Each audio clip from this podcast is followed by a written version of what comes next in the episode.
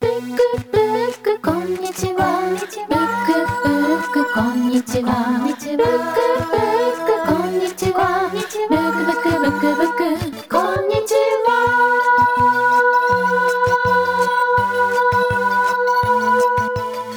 ブックブックこんにちは。札幌北18条シーソーブックスのジン・テルヤです。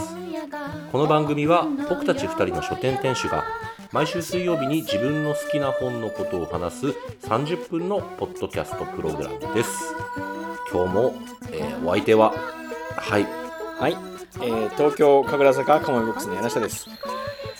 ジンさん、はい。今回もよろしくお願いします。よろしくお願い深い入り方だな。いやー、何なんでしょうね、この、なんだろうな、みんなそれぞれこう、前線に立ってるわけですよ、それぞれの。いやいやおっしゃる通りですよ。戦場に立って、前線でこう、しかしなんかこの補給線が立たれたというか、なんなんだろう、この、うん。このでも孤独ではないです。孤独ではないです。みんなそれぞれの持ち場で戦っているだけです。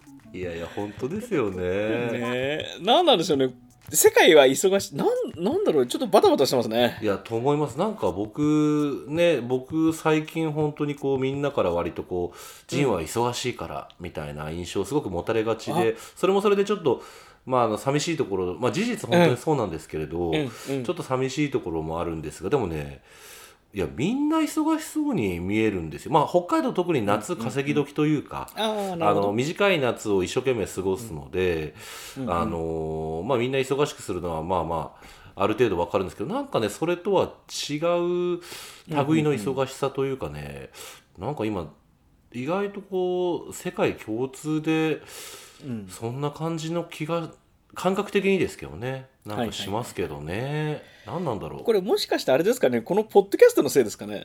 ここでこうなんか 我々は頑張ったとかそういうこと言うとこう必要以上にうん。忙しそうに見えてしまう、そうなのかな。いやでもねそれだけじゃないですか。それいやまあポッドキャストもでもうんが原因っていうわけじゃないような気もするけどな。でも結構ね聞いてくれている人今日もお店来てくれまして本屋さんに。ねあそれは嬉しいですねえ嬉しいですよ。それはあのお友達とかでなく、あのーお友達でもあるというかあの東屋に住んでる東屋であの、うんうん。茶芝クイーンっていう宿をやってる方なんで田中さんっていう方なんですけれど、うん。はいその方が来て聞いてますよって掃除の時にきあの宿の掃除の時に聞いてるって言ってくれて。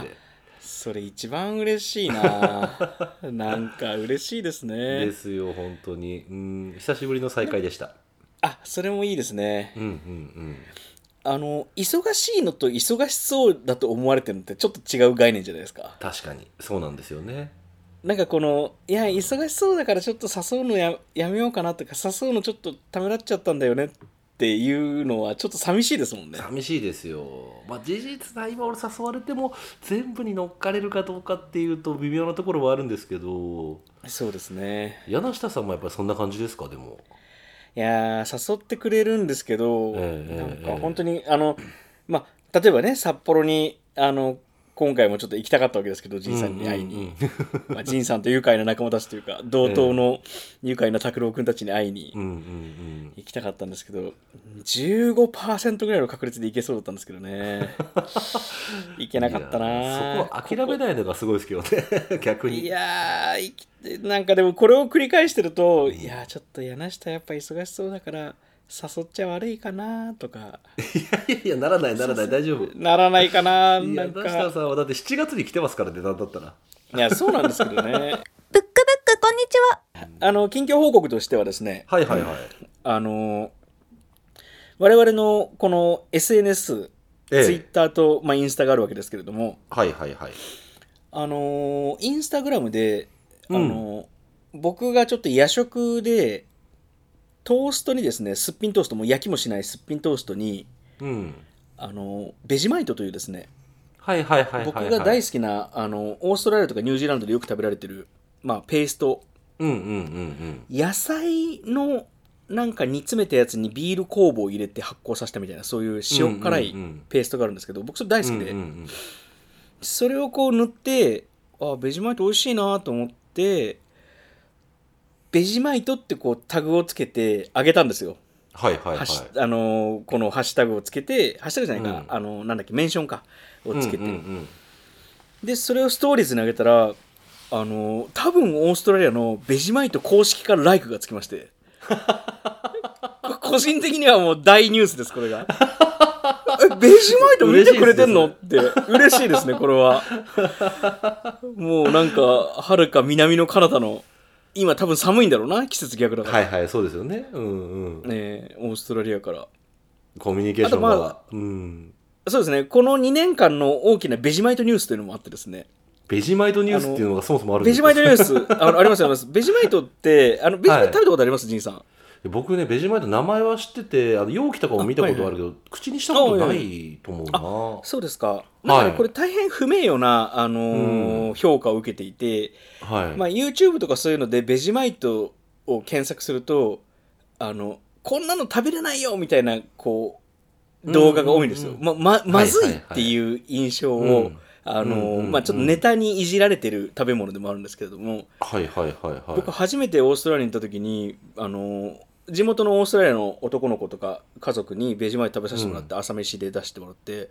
うんうん。僕あの地元のそういうローカルフード大好きなんですよ。なんかあの、草屋だろうとなんだろうと、うん。結構美味しく食べれるんですね。で、はいはいはい。そっから日本でもなかなか売ってないんですけど売ってるとこあったら買ってきたりとかしていま、うんうんうん。未だにこう買ってでベジマイトのインスタアカウントをフォローしてるんですね。で、はいはい。あのクリスマスになるとなんかすっごいダサいセーターを、うん。あのベジマイトセーターが売ってたりとかしてそれすごい毎年欲しいんですけど。この2年ぐらいでですねあのベジマイトの唯一の弱点は僕味じゃなくて塗りにくさだと思ってるんですよ。もうなんか硬いペーストで、うんうんすっぴんのところにこうなんかバターナイフとかでこう塗ろうとしてももうか塊なので全然塗れないですね。ゴロゴロゴロってしちゃって、うんうんうんでも2年ぐらい前にあのベジマイトスクイージーっていうですねあの、うん。うんトロトロベジマイトが出たんですよ。はいはいはいはいつまりはいこの柔らかいんですよ、はいはいはいはもういこれでベジマイトに資格なしっていう状態になってですね。さらに去年ぐらいに減塩ベジマイトも出て40%ぐらい、ええ。まあ僕はもう別に塩気は全然嫌いじゃないので,、はいはいはいはい。で日本ではねベジマイトスクイージー手に入んないんじゃないかな多分。売ってるの見たことないんでいつかオーストラリアに行ったら僕ベジマイトスクイージーをもう買えるだけ買ってですね。あの輸入食材店みたいなところには大概置いてる感じですかね。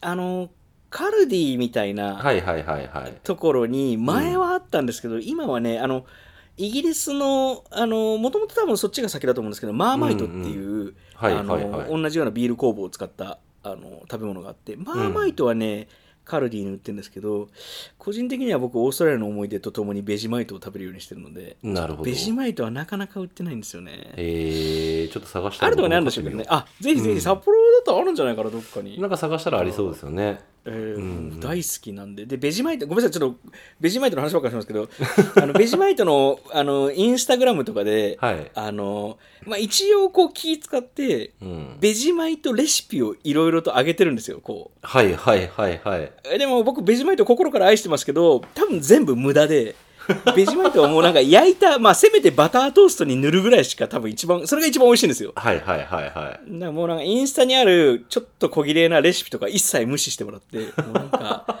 もうすもう焼かなくてもいいですけど、まあ、できればすっぴんトーストにこう、まあ、バターでも塗って、うんうんうん。そこにこうベジマイトお好みの量でまあ最初はちょっと控えめでもいいんですけど塗って召し上がっていただくのがいいんじゃないかなと。それがじゃあこれからあのベジマイトを、まあ、僕なんか僕みたいなまだ食べてないよって人に送るアドバイスというか、そうですね。そのままいけと。そのままが一番いいんじゃないかなと。あのいろいろやったんですよスープにしてみたりとか。えー、はいなんかちょっとこのブドウとかのしたりとかアボカドのしたりとかいろいろやったんですけど、もう何にもしなくていいですもう本当に。なるほどなって思うのオーストラリアの人もそれ食べてんじゃないかな。僕が仲良かった王子はみんななんかそれで食べてたんで多分これはオーストラリアの納豆なんて言われたりしますね、まあ、それぐらい癖が強いあーなるほどね、まあええしかもかつポピュラーであるみたいな、あですです。もうオーストラリアだったらどこでもうんうん、食べれるんじゃないか。僕はニューサウスウェールズでよくあの生活した時に買ってたんですけど僕の僕というかまああのこんにちはの最近のビッグニュースはベジマイト公式に見つかったっていう。嬉しかっつたな。いに見つかっちゃったか。ブックブッくこんにちは無理やり柳下さんつなげるとですね、ええ今回のちょっと繋がります？これ。いやートークテーマもですね、偶然見つかっちゃった、偶然ではないけれどもねあの、はいはいはい。ちょっとアクションしたことによっ今てそうそうそうですよ、さすが。いやいや無理やりですよね。いやいやいやあの、我々ちょっと自画自賛しますと、腕を上げてるかもしれないですね上げてるとこ思う。それででもね上げてね叱られるっていうパターンもあるんですよ。素人臭さがなくなってあのちょっとお前調子に乗ってるんじゃないかっていうねお叱りの言葉をね酒場でいただくこともありましてですね。いやそれは真摯に受け止めた方がいいな。そうそうそうすいません、ぐ偶然の話に後で戻りますけど、はいはい。我々はじゃあ、ん。どう、どうあるべき ここで公開会議してもしょうがないですけど、多分ね。柳下さんはあの最初からあの第1回から今に至るまで同じトーン、その同じこう引き出しもものすごいやっぱありますし、ほうほうほう。やっぱりこう人前で話すことも慣れてらっしゃるんで多分ねそこに関してはねあの印象はそんなに変わってないと思うんですけどはいはいはい。僕の方がなんかねちょうど噛まなくなってきたなとか。いいなんかじゃ最初。硬かったのになんかなんか天狗かみたいないや そんなねことをね言われたりするわけなんですよあり、ありがたいっちゃありがたいですけどね、そのご意見は。そうですね。すね。僕に対して何かダメ出しとかないですか？いや、ないないない。主にね、僕です。声がうるさいとか。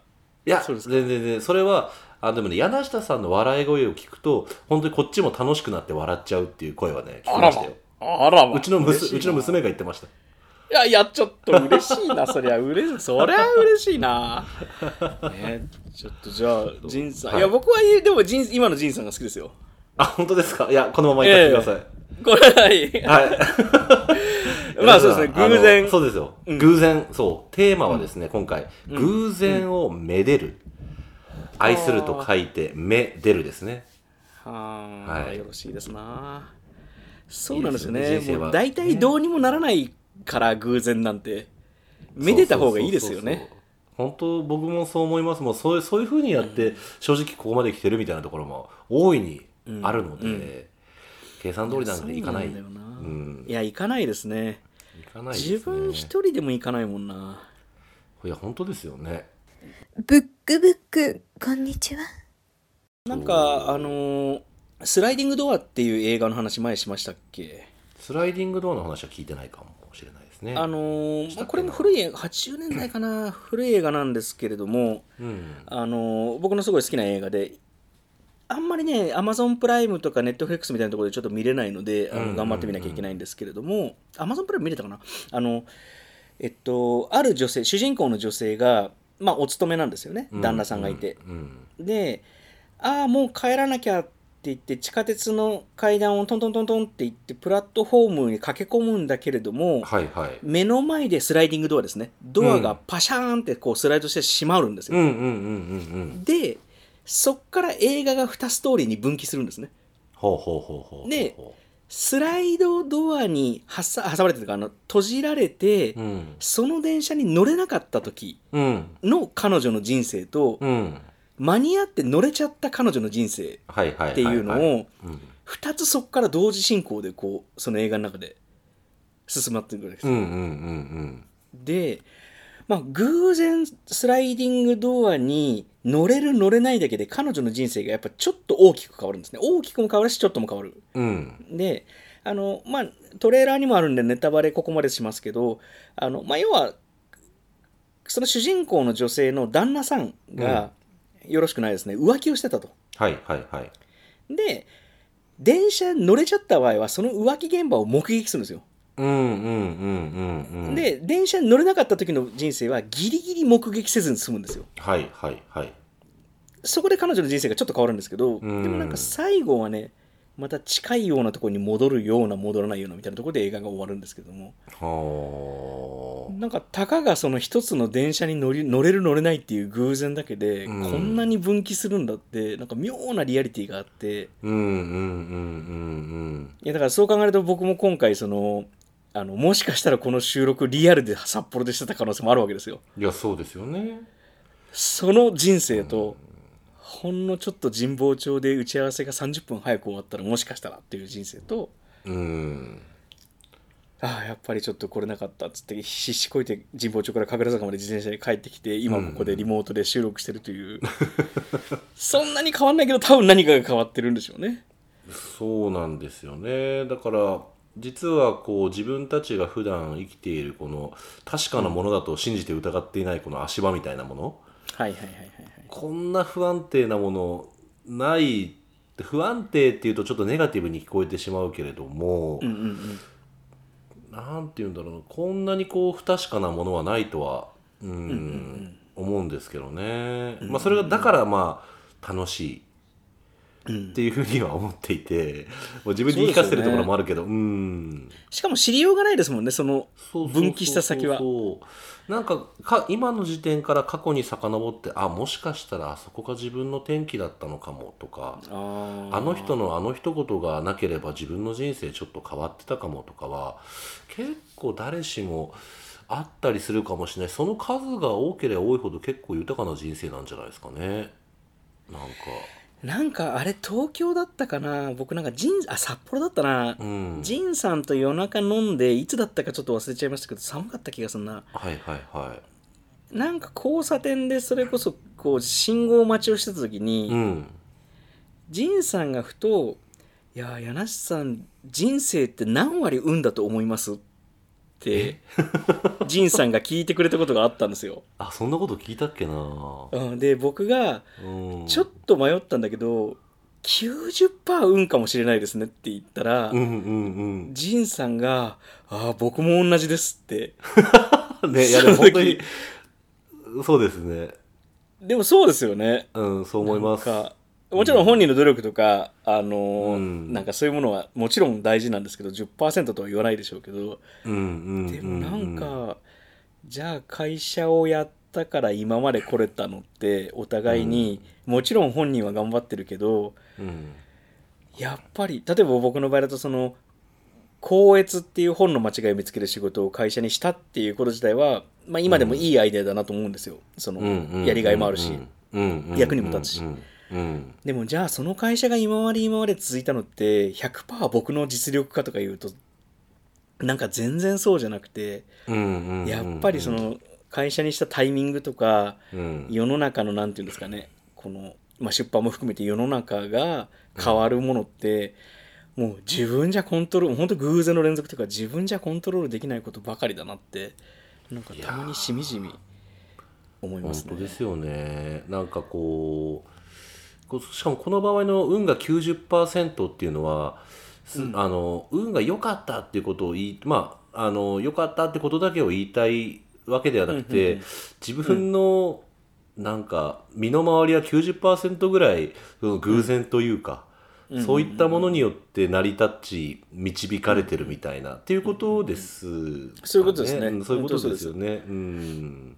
良くも悪くも運うん、とそういかなんかそううそう。そう自分じゃコントロールできない大きな何かみたいな。うん、だとしたらやっぱりそれをちょっとめでてみようじゃないかというのが今回のそうですね。選書にもあのーね現れてるというかそれをちょっとテーマに選んでみたという感じですね。そうですね。はい。ブックブックこんにちは。早速じゃあ選びますか。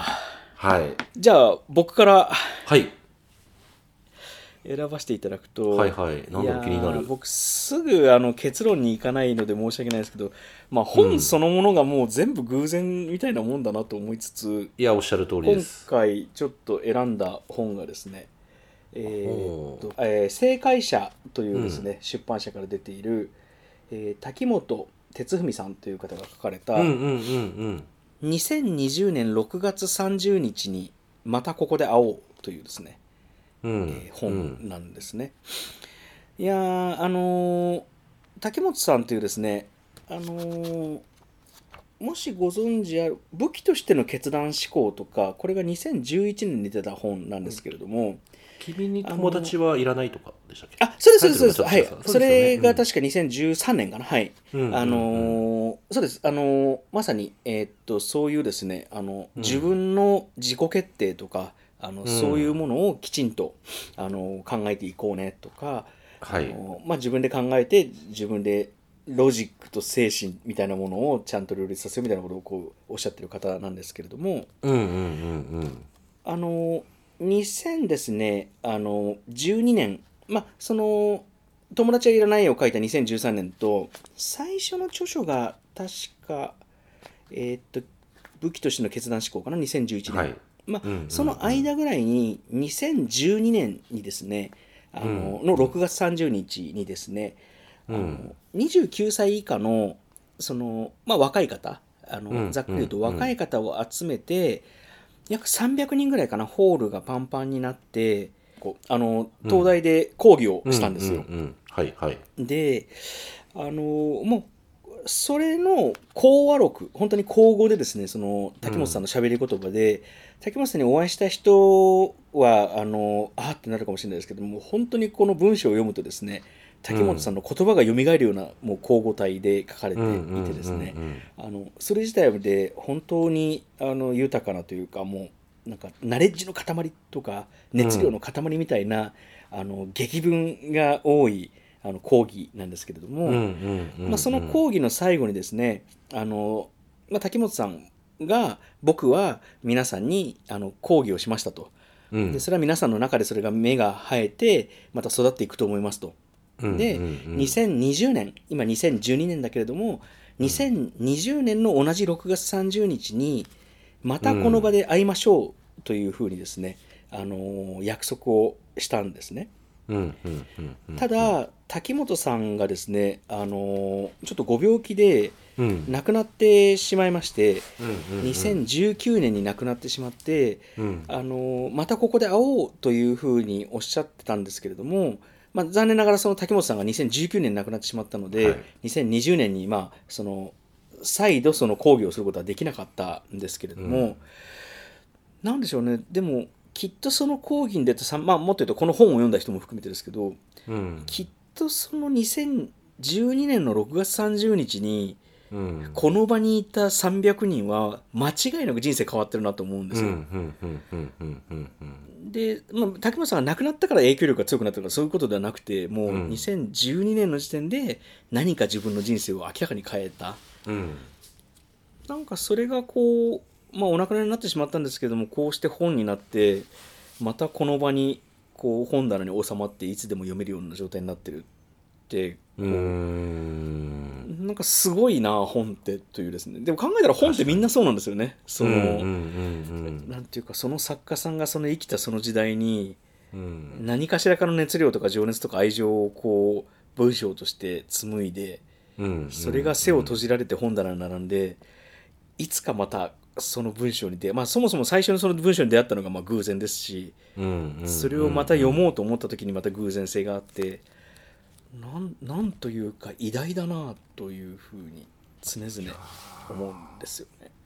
あのーまあ自分の身の回りに、まあ、無限に起こるその偶然性みたいな偶然みたいなものをこう、言葉でこうキャッチして、うん。まあ、形にしてつないでいくとこう物語が生まれたりとか、うんうんうんそしてしまいにはそれが本になって、うんうん。でそのそれもまた偶,、まあ、偶然というかもちろんそこに意思は働くし意図もあるんだけれどもこう、出来上がりでなおかつそれを見つける、またそれが新たな偶然を生みみたいなもう、うんうんうん。なんて言うんだろうな豊かだなと思いますよね。うん。いやー本当ですよね。う。んなんかたまらない気持ちになりますね。まあ、特にうんなんかこういうメッセージ性の強いというか、た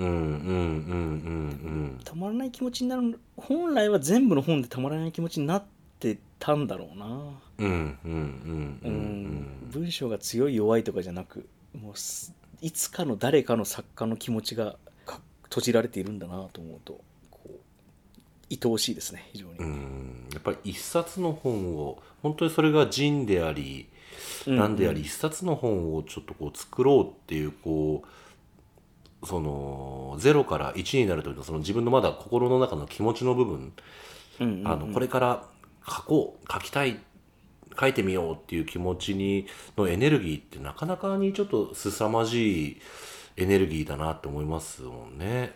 そうですね。うんブックブックこんにちは。ブックブックこんにちはでございます。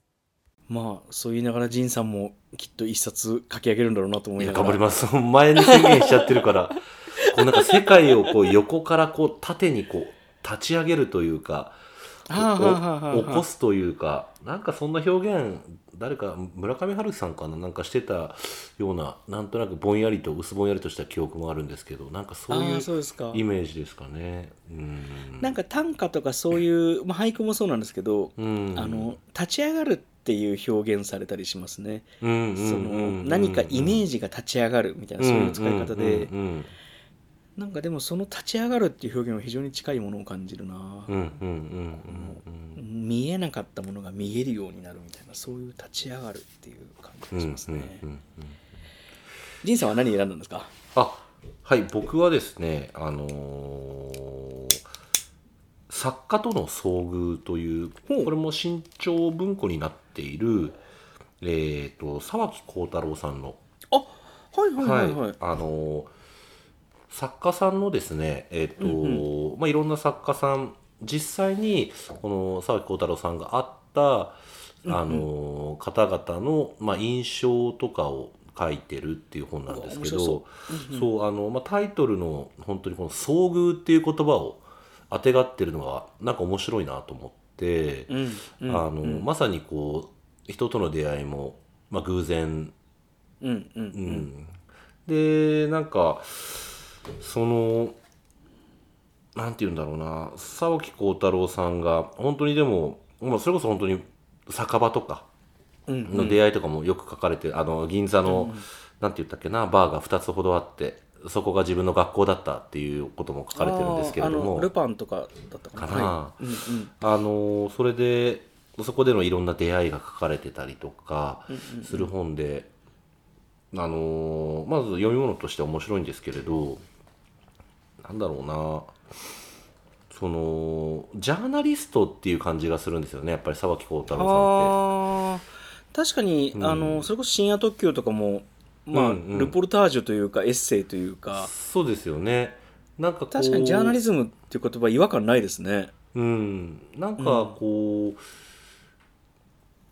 物語を紡ぐばっかりじゃなくてそして、うんあの幻想というかですねいろんなこう想像力のままにバーンって筆を走らせるような感じではなくて実際にやっぱあった経験とか、うんうんうん。その対峙した時の雰囲気だったりとかそれにこう心を動かされてあこの人の本を読んでみようとか。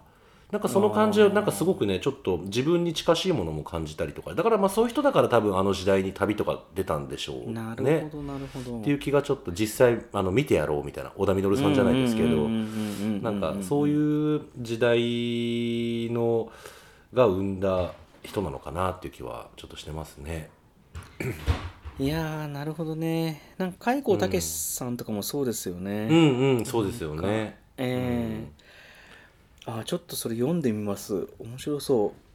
あの小説家に出会えたらっていう映画や小説もありましたけど、はい。はいはいはい。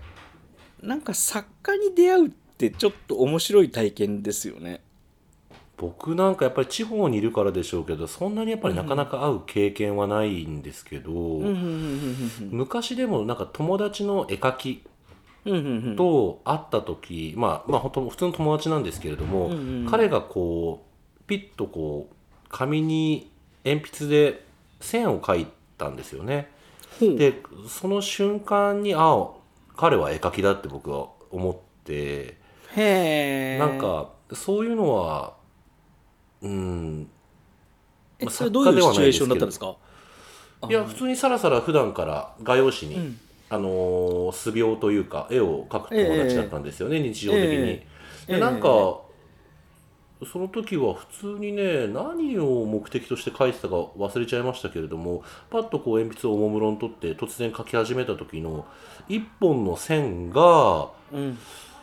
そのあ自分がは描けないなこの線は。あ彼はやっぱり絵描きなんだなって思ったんですけどなんか不思議な感じがしましたね。偶然って話とちょっと一なんかこう絡むかどうかわかんないけれど、うん、いやそれですね。あのあ面白いな。あのまあ僕が言う作家っていうのはその言ったら絵描きさんだったり、うんうんうんうん。なんなら DJ だったり、うんミュージシャンだったり、おそらくそういうこう何か作品をうんうんうん。作る人すべからくと思っているんですけれども、うんうんうんなんかそのまずその例えば小説家に出会った時に目の前では小説書いてないわけですよ。その、うんうんうんうん当然そうですよね。うんうんであの例えばミュージシャンジャズトランペッターの人が、うん。と会った時に目の前で別にジャズトランペットを弾いてないわけじゃないですか。うんうんでもその人は作品を作ったことがあるもしくは作っている。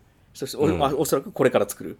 うん。っていう時に、なんか作品というものとその人の自我っていうのが両立してるようでその場では見えないみたいなそういう不思議な体験がその小説家に出会えたらとか、うんそのうん。作家との遭遇みたいなものなんじゃないかなと思っていて、なんか偶然っていう話で言うと、まあ、偶然と必然っていう話で言うとあのミケランジェロとかあのはい。彫刻家で、まあいろんなことやってますけど彫刻家で、はいその運慶もそうだな。運慶が、あの桜の木を見た時にうんこの中に鯉が2匹入ってるって言うんですよね。うん。それはうんその桜の、まあ、丸太の中に、彼の目には鯉の彫刻が見えるわけですよ。おそらくミケランジェロもそうで大理石の中にそのどういう、まあ、例えば人間だったら人間の像が立ってるかっていうのが、うんうんうんそのミケランジェロや運慶には分かってて、はいまあ、はい。それをはい掘り出す、で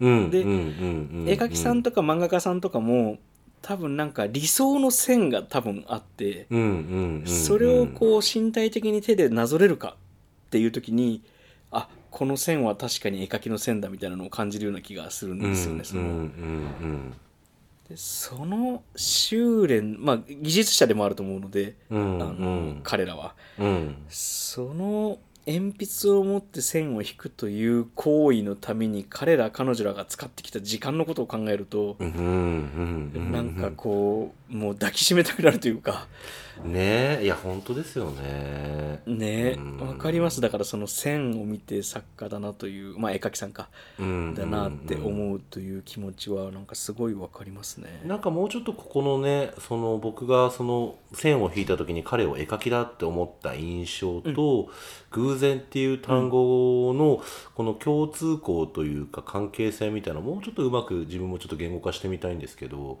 何なんだろうなそこにそこの偶然ちょっとこれ、まあ、今すぐちょっとこの収録の回だけじゃなかなかパッうんと綺麗な答えが出そうもない面でもなんかあるとは思ってるんですよね。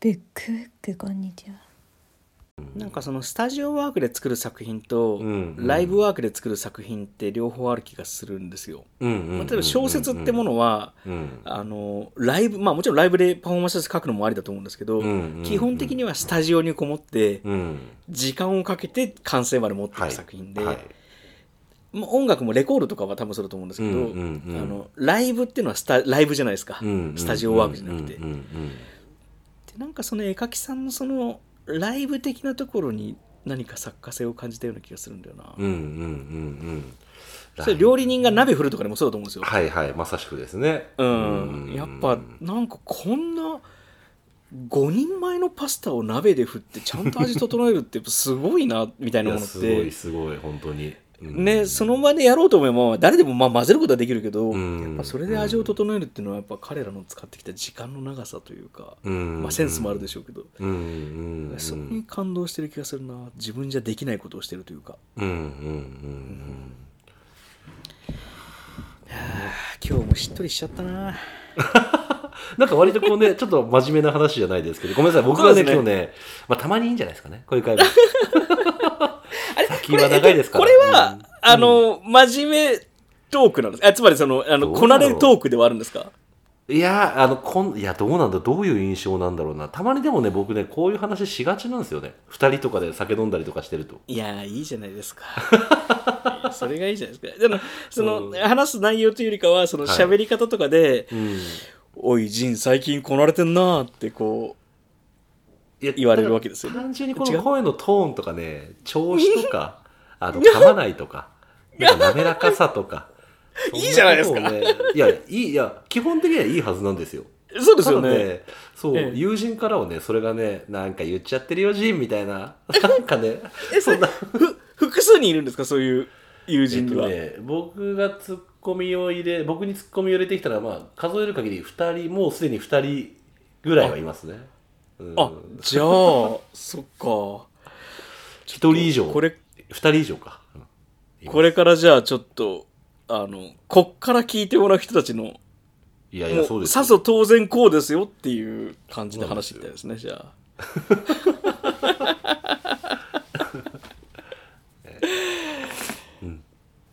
ブックブックこんにちは。聞いてくれてはい。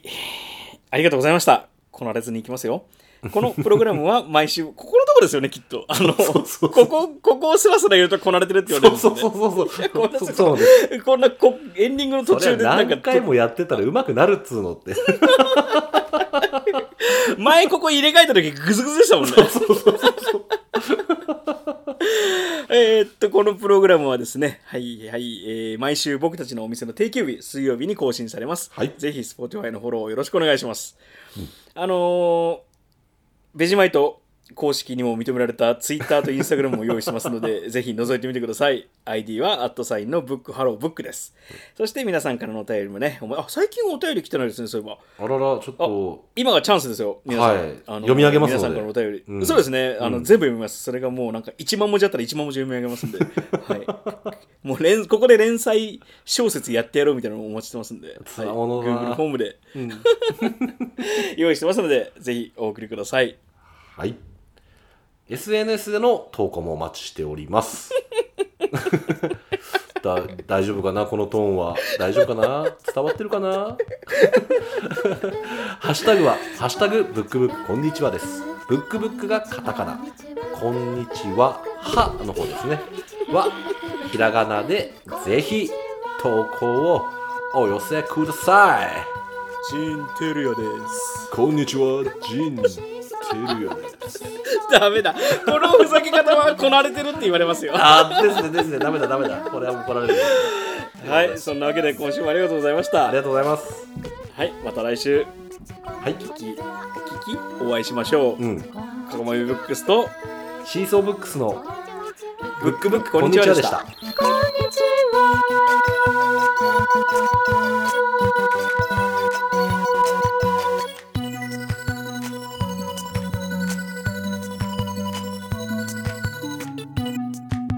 ブックブックこんにちはは札幌北18条のシーソーブックス陣照也と東京神楽坂のかもめブックス柳下恭平2人の書店店主が毎週水曜日に自分の好きな本のことを話すポッドキャストプログラムです。ブックブックこんにちは。